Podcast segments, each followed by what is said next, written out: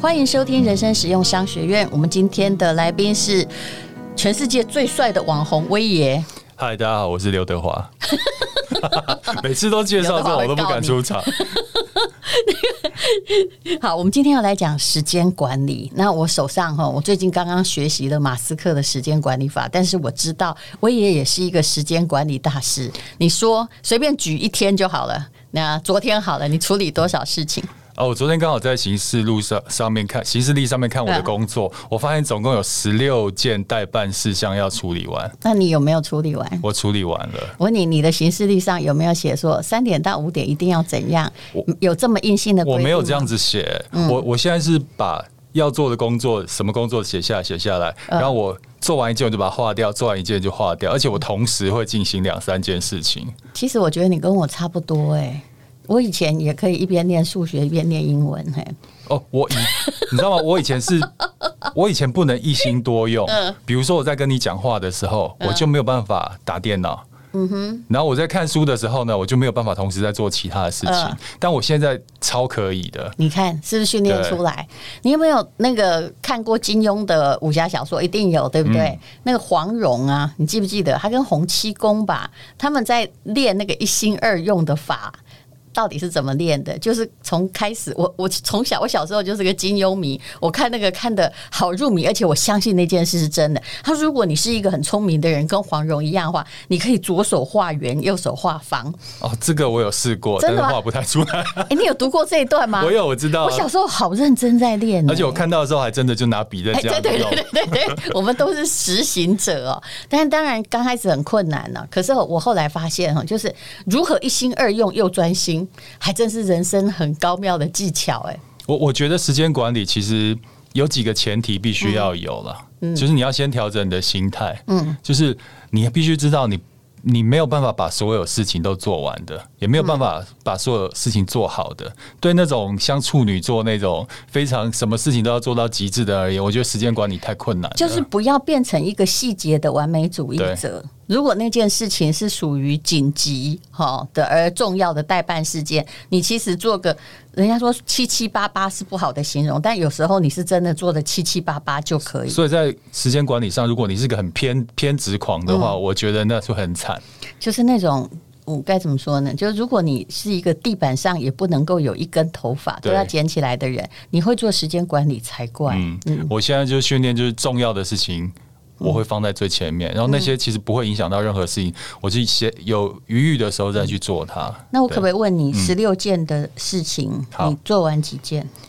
十六件都做完了。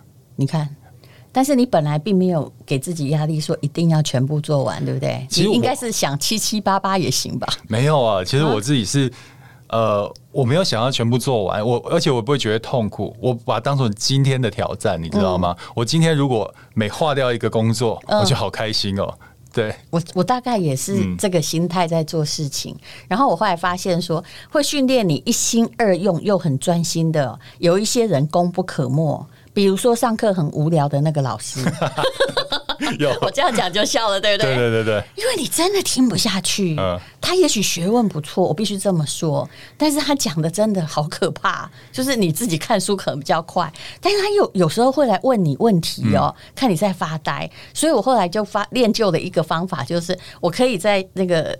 课堂上一边拿电脑写稿子，老师以为我在抄笔记，我还会点头，眼睛还看着他。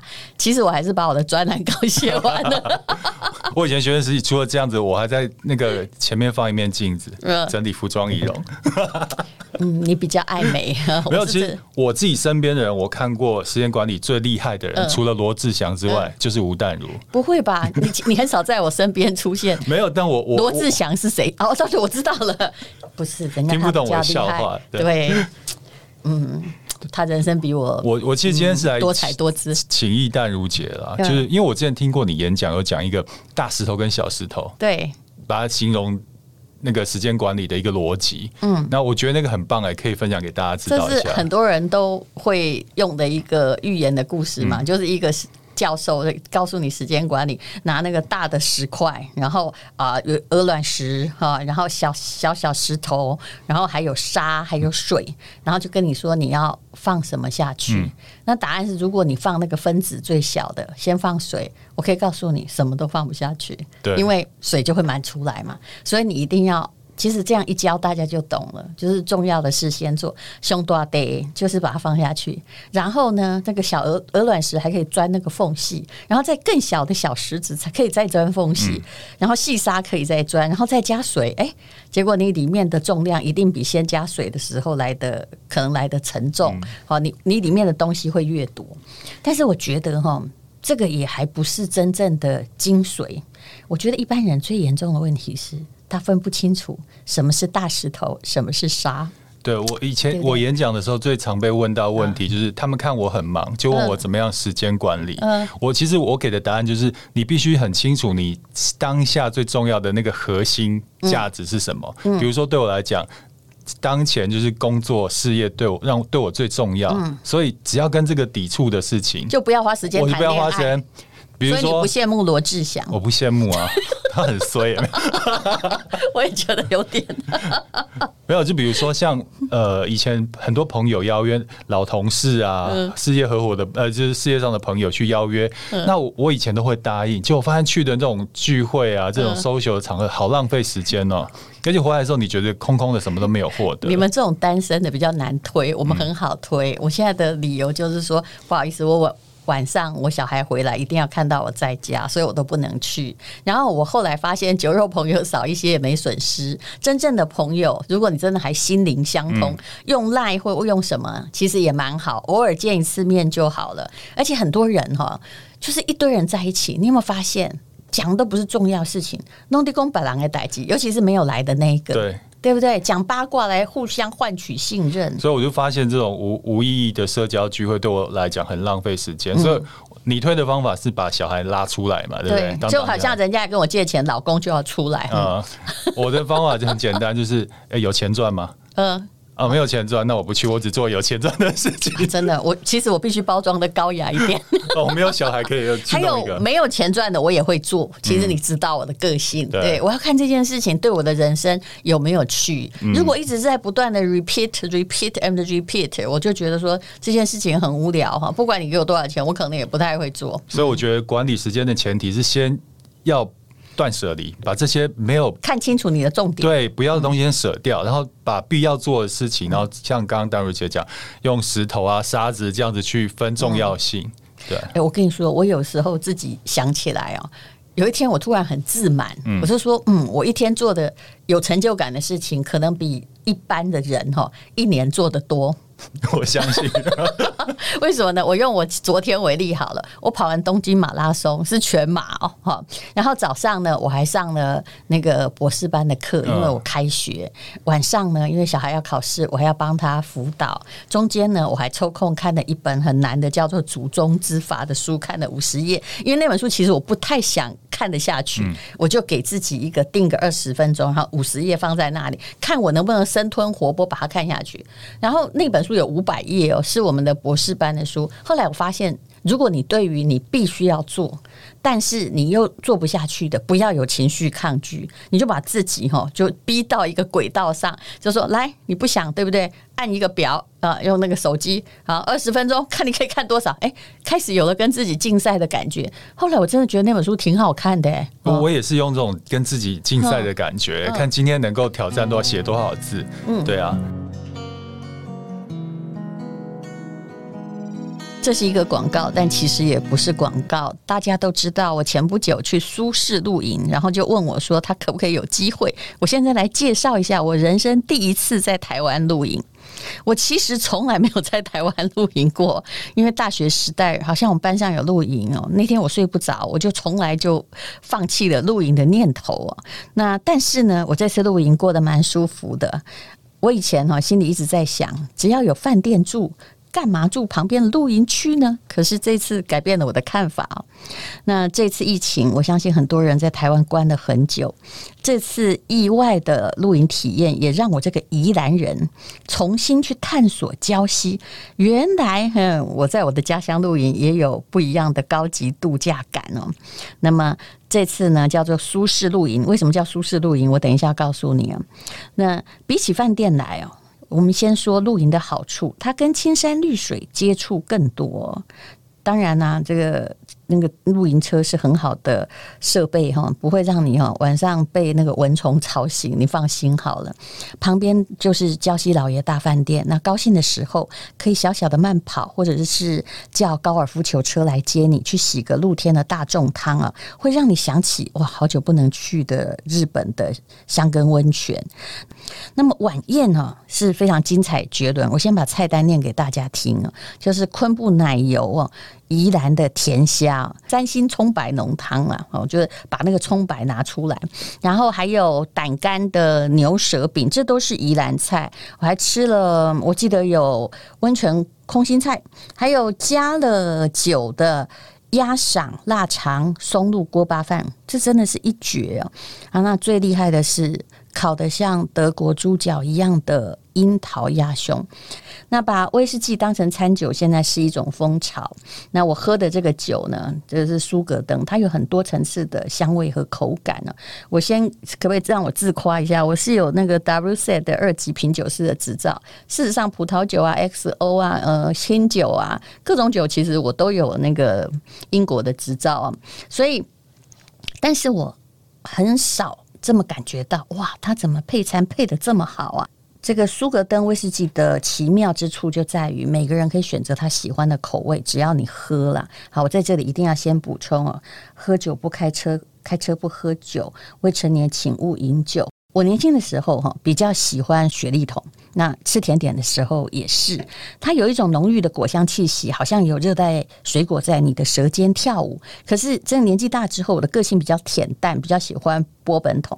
不过这次我尝了它的一个精选的酒，就是十二年的这个精选酒，我觉得很棒哦。十五年是我赞不绝口的。为什么喜欢？我觉得十五年苏格登的。对我感觉就是我现在的中年滋味，平平顺顺也是幸福，好像在春风里面听到苏伯特一样。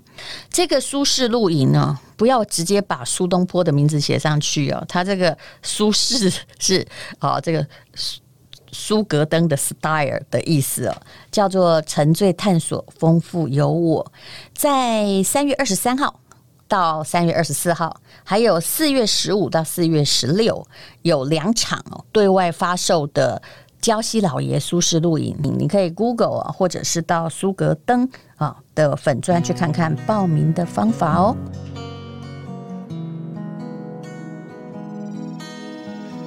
哎，道姐，那你有在睡觉吗？我我一天都睡六七个八个小时哎、欸，最睡到六个小时，我就会觉得我已经很不济了。嗯、那差不多八个小时，我会觉得很完美。然后如果超过八小时，晚上我就会睡不着。哇塞，那你太厉害了！真的，因为我小孩十点多就睡了，啊，六点起床，我是一定要跟他同一个作息啊，所以我睡很久，嗯。啊，我我其实也是睡到饱的。其实我我现在已经被训练到做事的速度非常的快。是，像比如说像在脸书上发很长的文章，人家看我写了一两千字，他可能觉得我花了好好久时间。其实我十五分钟就写完了，因为我平常的时候就已经在脑袋里面想主题灵感。其实这个就是一个重要的问题，你做习惯了，嗯，你上手了，对对不对？你已经变专业的，你就会。非常非常快，很多人觉得我以前其实我写过了好几千万字，就出了很多书，对不对？会觉得说你是有个团队在帮你写，其实我告诉你，有团队你写不了这么多。嗯，我也觉得，对不对？对，那你当你写写写写到最后，会像那个，然后又拿苏东坡来比喻，不太好意思，就笔会随意走。但你会知道，我不管我用什么样的文词，我要形容的就是那一个 target，我用最精确的方法让大家懂，然后把这篇文章。写好，所以呃，其实跟速读也是一样的。嗯、很多人就说你要不要让孩子去学速读？其实我说真的，你只要稍微教他一点方法哈，也不用去上课哈，他看看看看，他会越看越快。嗯、你有没有发现？就我我现在戴茹姐刚刚讲，我回想到之前我在职场有一个状况，嗯、你知道为什么我不想要待职场吗？为什么？我我以前在广告公司，你现在就在职场啊？哦，我现在自己创业，创业规则是我设计的。OK，你知道之前我在广告公司的时候啊，那家广告广告公司很大，是 Four A 的广告公司。嗯，然后我真的受不了开会，每次开会，比如说约两点，嗯，然后大家到两点半才集合完毕。就陆续各部门才来，然后集合完毕之后，又花三十分钟互相聊天，热络感情。真的开会是三点开始开，嗯、然后开会过程中时时不时的岔题，等我开完会就已经下班了。对，对而且不不要求那个会议有成效。其实这个在呃所有的杰出人士的管理的公司里面都是不允许。其实、嗯、呃，可能以前我们呃就是。呃，前眼角目的时候，你会发现浪费在开会和应酬，但是并不谈所有主题的时间最多。我以前也去广告公司开过会，在我年轻的时候，我曾经是一个杂志就带编杂志的总编辑。嗯，那时候台湾景气很好，比如说服装公司，他也要做一个杂志，那我就每次就是带一个员工去开会。我记得哈，我有带到我们现在在忠孝东路嘛，就是其中某一家当时非常大，现在已经在建的一个公司。嗯，我去那边，因为他们要叫我们带编杂志。是哈，当时以前好像华航还是一堆航空公司也是我们做的。哦、那我我也是人家的这个拿薪水的那个总编辑。结果一开会啊，就是来总总经理就在那，好像皮笑肉不笑的说：“来，你们说说你这本对这本杂志的意见。”然后呢，全公司都来了，其中有一个讲了大概一两个小时之后都没有吃饭哦。嗯，你现在叫十二点去开会，没有饭吃也真好残忍哦。然后其中有一个看起来年轻的人，他就说：“呃，我真搞不懂为什么要做这个杂志。哎，那讲两三个小时，这是什么意思？那你要不要做就不要叫我们来啊。”然后，呃，结果后来我才发现，总经理叫来那个人是谁，你知道吗？谁？他是清洁员呢。你你你不要包容众议到这个地步，嗯、没有主题，他也不知道今天是要干嘛。可是很多公司都是这样。所以我自己公司规定开开会时间就十五分钟而已。嗯，我自己开会就是少于十五分钟，嗯、因为其实。开会很简单，嗯，方向确定，确定好就赶快去执行了。而且开会之前就是要有准备啊，啊，yes 或 no 啊，嗯、往这边还是往那边，对什么主题比较好？其实大家都要做好准备。嗯、其实我认为 podcast 的，不管大家是不是要太听很长或嫌我们太短，我的感觉也是十五到二十分钟，那基本上都是 get 熟了啦。那我们现在结束了吗？呃，差不多了。但为什么要现在就结束？因为我觉得说。大家都不是有很多时间在可以听达雷的人，嗯、那你要听到一点点那个重点。现在就是告诉你说，无聊的时候可以一心二用哈，但是你要来得及回来，这个需要练习。嗯、第二是，其实开会太长的公司是在浪费你的生命。我也这样觉得，不值得待，赶快离职。非常谢谢威爷，啊，谢谢戴茹姐。